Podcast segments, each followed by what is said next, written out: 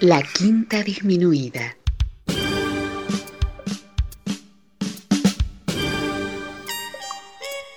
Jazz desde la ciudad más cercana al cielo.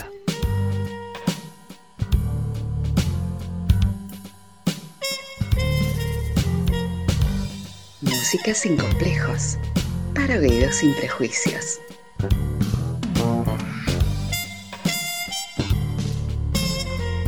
Una producción de Nicolás Peña.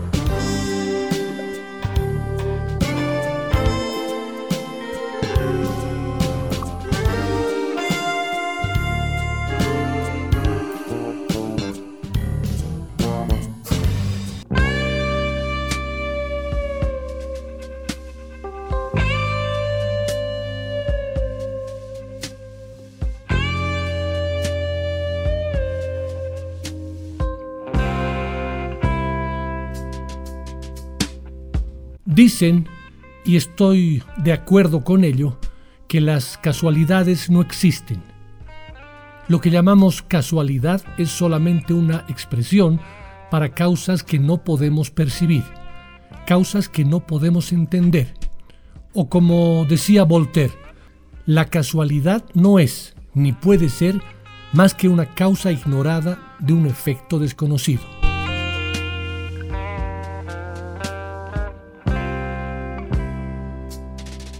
Para la sesión de hoy, había preparado un programa dedicado a la guitarra eléctrica en el jazz, basado en un concepto dialéctico en la selección de los guitarristas que compartiría con ustedes. Y con todo listo, los temas seleccionados y grabados, el guion elaborado, la investigación realizada, el programa en sí grabado y enviado al operador de la radio, al gran Rufo, el día de ayer nos llegó la noticia de la muerte de uno de los guitarristas eléctricos fundamentales e imprescindibles de la historia de la música, sobre todo en el rock. Me estoy refiriendo a Jeff Beck, que por causa de una meningitis bacteriana dejó este mundo a la edad de 78 años.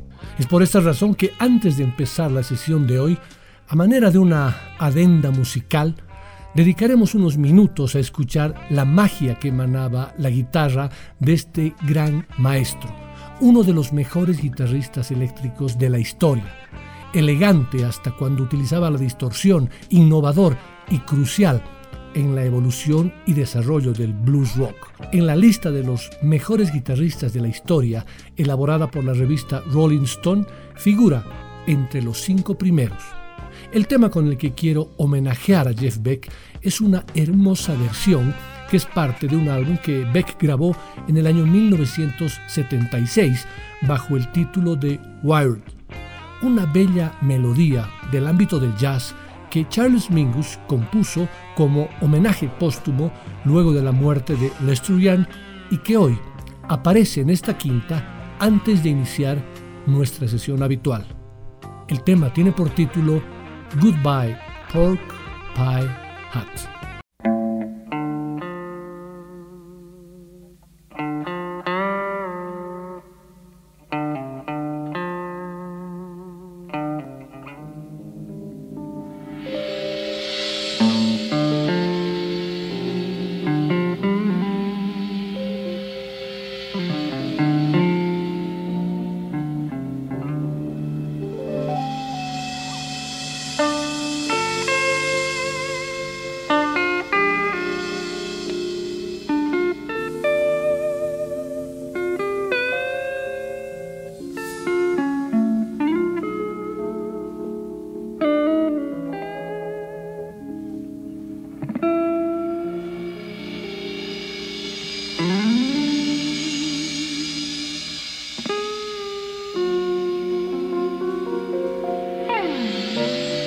Música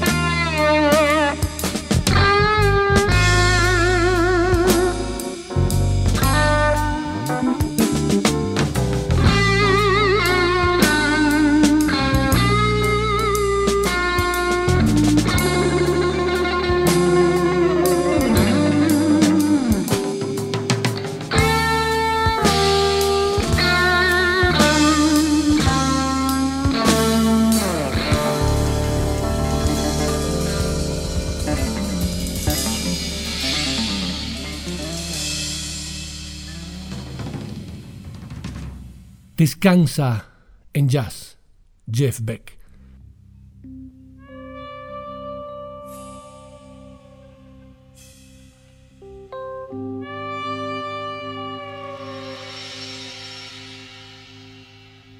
Vamos con la sesión dedicada a la guitarra eléctrica en el jazz.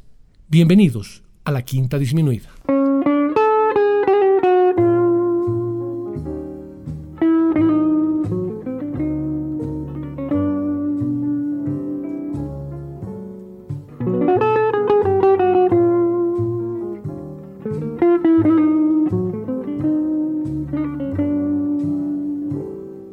Haremos un viaje histórico de cómo fue que la guitarra se introdujo en el jazz, sino más bien elegía 15 guitarristas que considero importantes e influyentes en el desarrollo de este instrumento.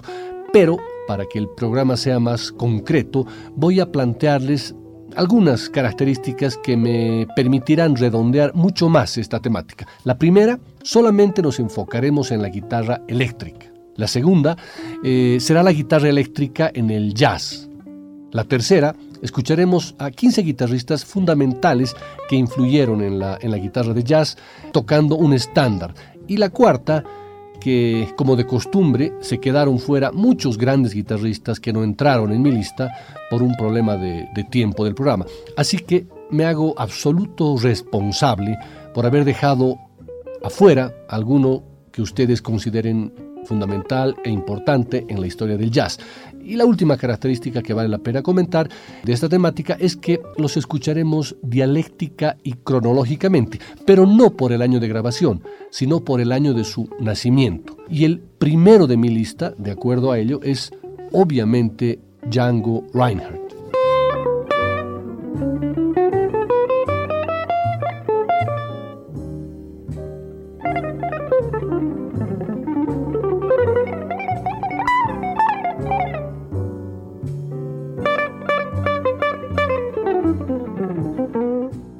Carlos Sumer, en la revista Jot Down, nos cuenta que Django Reinhardt nació en 1910 en Liberty, en Bélgica. Aprendió a tocar dos veces. La primera vez tenía apenas 12 años y ya manoseaba las cuerdas como si las hubiera practicado en el útero. Le dieron un banjo como un regalo oportuno. La segunda vez, Django tuvo que reaprender por mera supervivencia. Con 18 años, un incendio en la caravana donde dormía le produjo quemaduras severas en varias zonas de su cuerpo. En concreto, se temió por su pierna derecha y por su mano izquierda. Salvó la pierna y salvó la mano, pero fue el accidente lo que lo pasó del banjo a la guitarra. Su hermano le llevó una guitarra al hospital donde estuvo internado más de un año y Django se dedicó a ella con intuición y sin pérdida de tiempo cambió su técnica ante la atrofia inevitable de los dedos anular y meñique. Al punto el gitano desafió los augurios médicos y se rehizo, volviendo a caminar sin dificultad y echándose a bailar otra vez sobre los trastes de su nuevo instrumento. En adelante se concentraría formalmente en la guitarra y la haría su razón de trabajo. El fuego lo cambió de ingenio. Tesis, antítesis, síntesis. Django era, está de más decirlo, un improvisador superdotado, nato creador del instante, un diablo a las cuerdas que, casi manco de una mano, supo destilar una verborrea rítmica maravillosa. Para buscarlo solo hay que localizar su guitarra, la famosa Selmer McAferry, de abertura ancha en forma de boca, caja de resonancia amplificada para desempeñar el protagonismo de la guitarra solista y su particular mástil accesible hasta los últimos trastes. En caso de duda, la descripción física también será reveladora. Ligero, cíngaro en sus rasgos, con el pelo bien peinado hacia atrás, la tez pálida y un bigotito parecido, pero algo menos infame que el de Salvador Dalí. A veces también llevaba un pañuelo atado en el cuello. De querer hallarlo de verdad se lo encontrará fumando, con un pitillo entre los labios y su gesto de siempre, con ese aire indescifrable y absorto de un artista de raza de noche y de día. Django murió de una hemorragia cerebral a los 43 años. Escuchamos Night and Day a cargo de Django Reinhardt.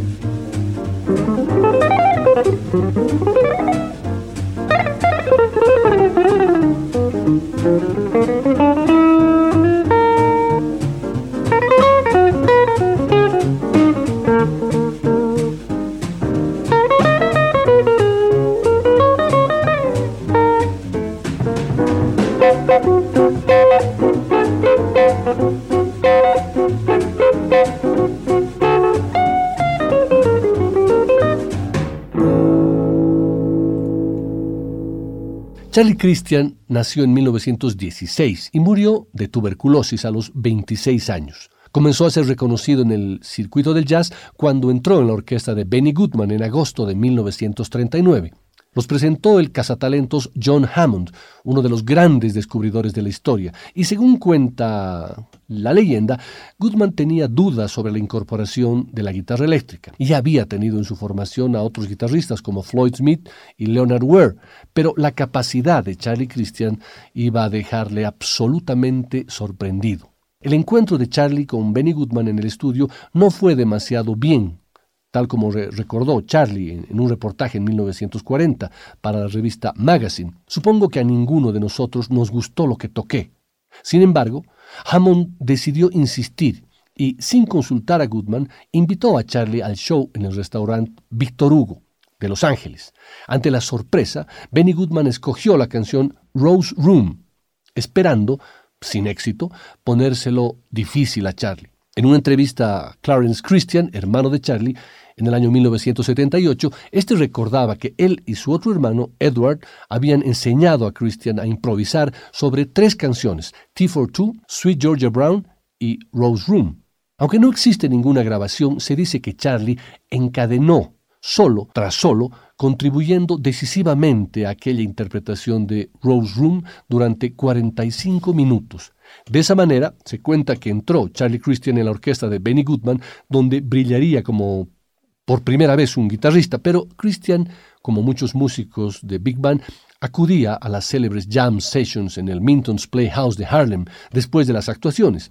En ese escenario fue donde Charlie se convirtió también en uno de los precursores del bebop, que marcaría los años 40, en manos principalmente de Charlie Parker y Dizzy Gillespie. Alejado del ambiente institucionalizado del swing, los músicos en las jams daban rienda suelta a su imaginación, probando nuevas cosas y experimentando para, en definitiva, terminar transformando el lenguaje del jazz, del swing al bop.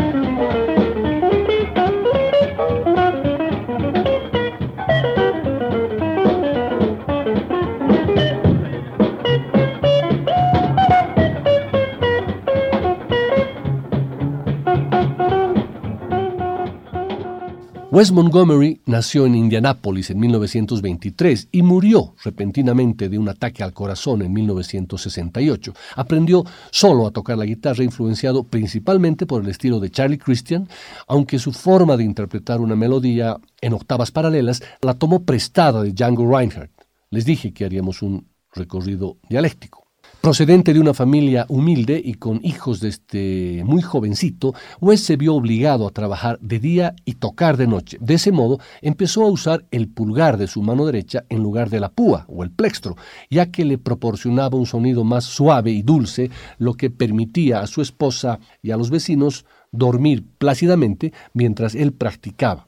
Esta característica le permitió desarrollar un estilo inconfundible, a tal punto que en la actualidad cualquier guitarrista que utilice octavas paralelas está haciendo referencia a Wes Montgomery. De hecho, el pulgar de Wes Montgomery trepaba octava arriba y abajo por las cuerdas de su guitarra con tal rapidez e indolente elegancia que en apenas una década logró dejar una huella indeleble en la historia del jazz moderno. Cuando al fin consiguió que alguien en Nueva York reparara en su asombroso estilo, un gran río bebop con afluentes del viejo blues del sur y de la destreza del maestro Charlie Christian, este muchachote de Indiana ya había cumplido los 34 años, edad ciertamente avanzada para el sector demográfico de las leyendas del jazz de los 50 y 60. Esto es su clásico Four on Six.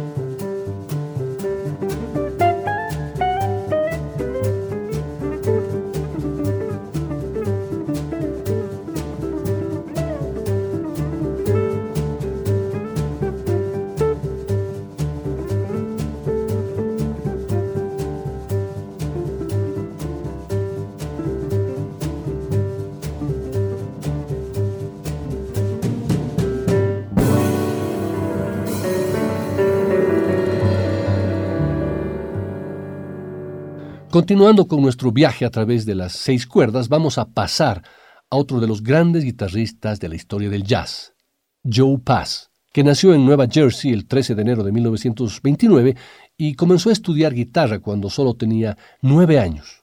A los 14 se estrenó como solista en la orquesta de Tony Pastor y con el auge del, del bebop, el joven Joe Pass quiso presenciar de cerca las maquinaciones rompedoras de Charlie Parker y Dizzy Gillespie.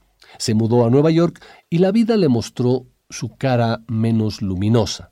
Tenía 20 años y quedó enganchado a las drogas hasta que cumplió los 35. Durante ese periodo visitó cárceles, hospitales y centros de rehabilitación, pero Joe Pass nunca había dejado de tocar, aunque no lo hizo en público desde el 49 hasta el 60.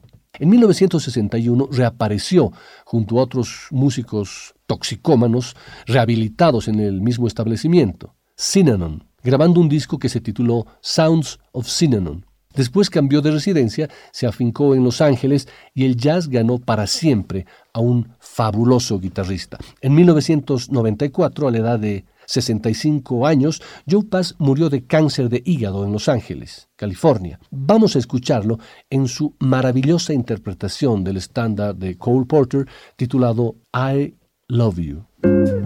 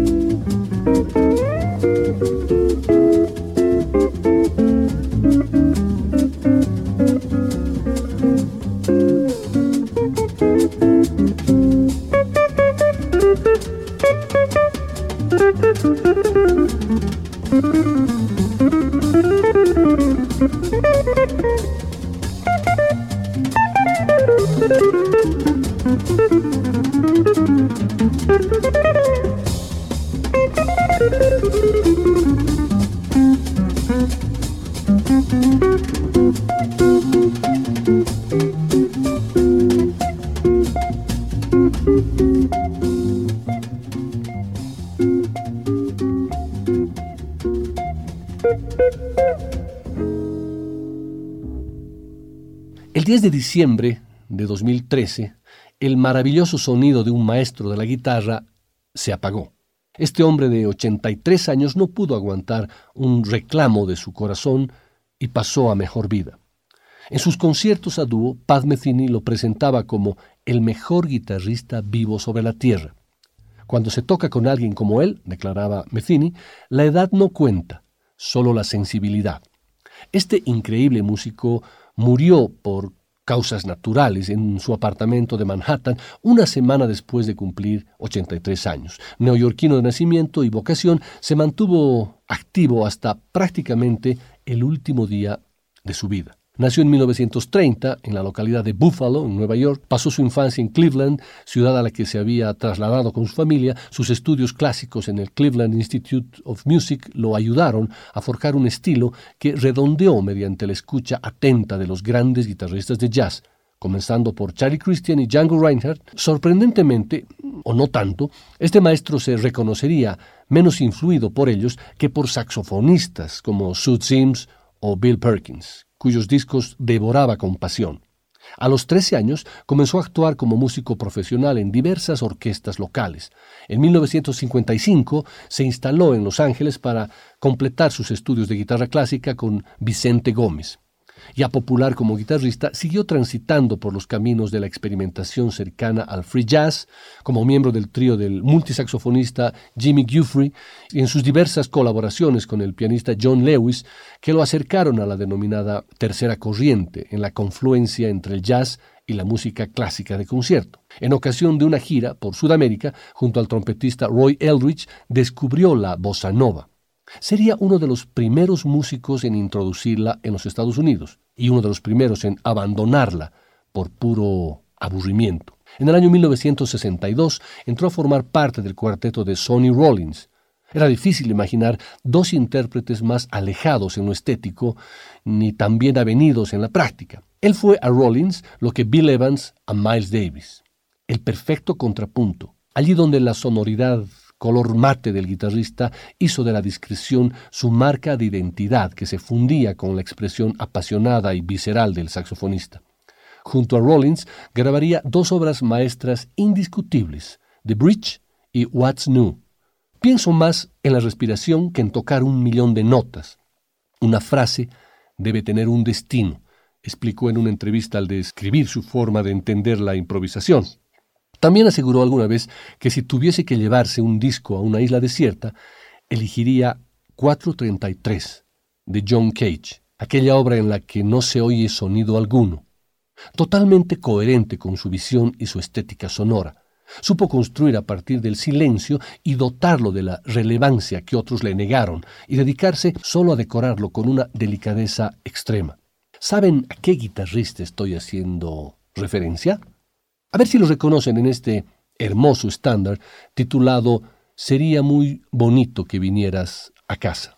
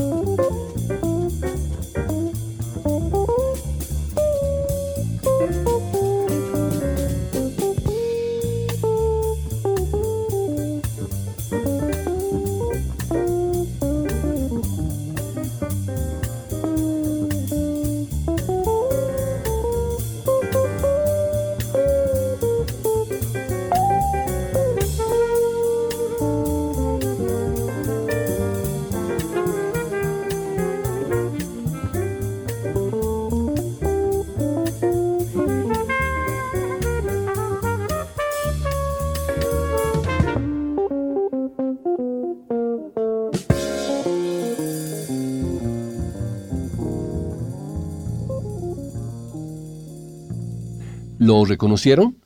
Claro, era Jim Hall, un maestro incansable para explorar y extender los límites del jazz sin perder de vista el carácter melódico y despojado que lo caracterizaba. Y ahora vamos a pasar a una leyenda viviente de la guitarra de jazz, Kenny Burrell, a quien la revista Downbeat lo definió como un hombre con una misión, una persona cuyo papel como un músico de jazz no se diferencia de la de un evangelista. Conocido por su devoción y su versatilidad musical, Burrell se ha paseado por el blues, el swing, las formas latinas, el bebop y las técnicas clásicas, llegando a compartir numerosas sesiones con personajes de la talla de Stan Getz, Billie Holiday, Mill Jackson, John Coltrane, Gil Evans, Sonny Rollins, Quincy Jones y Jimmy Smith. Un tipo que entiende que el jazz y el blues son inseparables Guitarristas de jazz como Grant Green o Pat Metheny han elogiado su versatilidad musical, pero también ha sido idolatrado por una legión de guitarristas de blues eléctrico. Albert Collins nunca escondió su admiración por él. Steve Ray Vaughan citó en innumerables ocasiones a Burrell como uno de sus guitarristas favoritos. Con semejantes credenciales, está claro que Burrell ha tenido y tendrá un impacto duradero en las arenas del jazz. Empezó como todo el mundo, como un sideman, pero no tardó en destacar como líder debutando en el sello Blue Notes en 1956. En su discografía hay muchas joyas, pero estén seguros que ninguna como el álbum Midnight Blue, un disco perfecto para estos días algo lluviosos y fríos, tocado suavecito con un swing y una exquisitez dignos de admiración, como este estándar traducido al español como caramba, cariño, ¿no soy bueno contigo?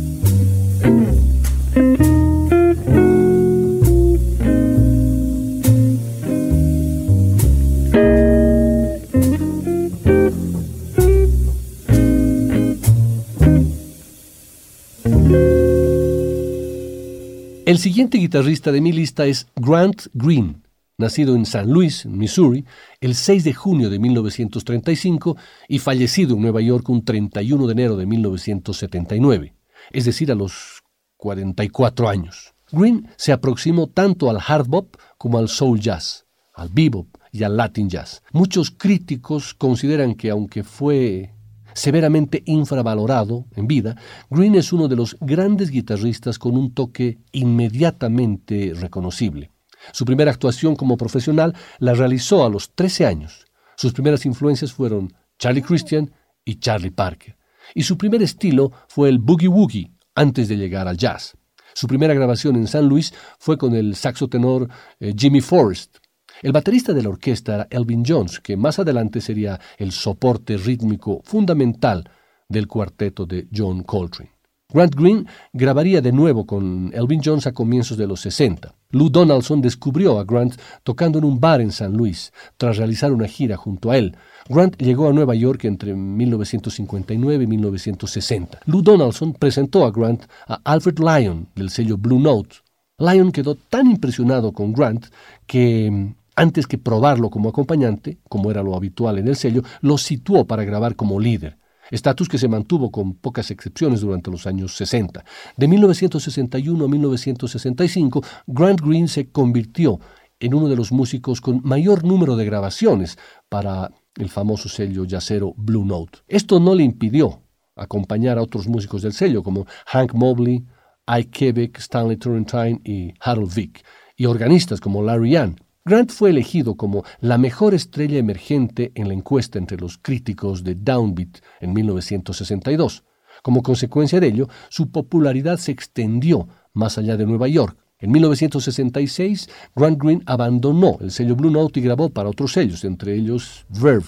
Entre 1967 y 1969, Grant estuvo inactivo debido a problemas personales y a los efectos de su adicción a la heroína. Durante ese periodo, Wes Montgomery consiguió un gran éxito y George Benson se convirtió en una prometedora estrella. Los dos reflejan influencias estilísticas de Green.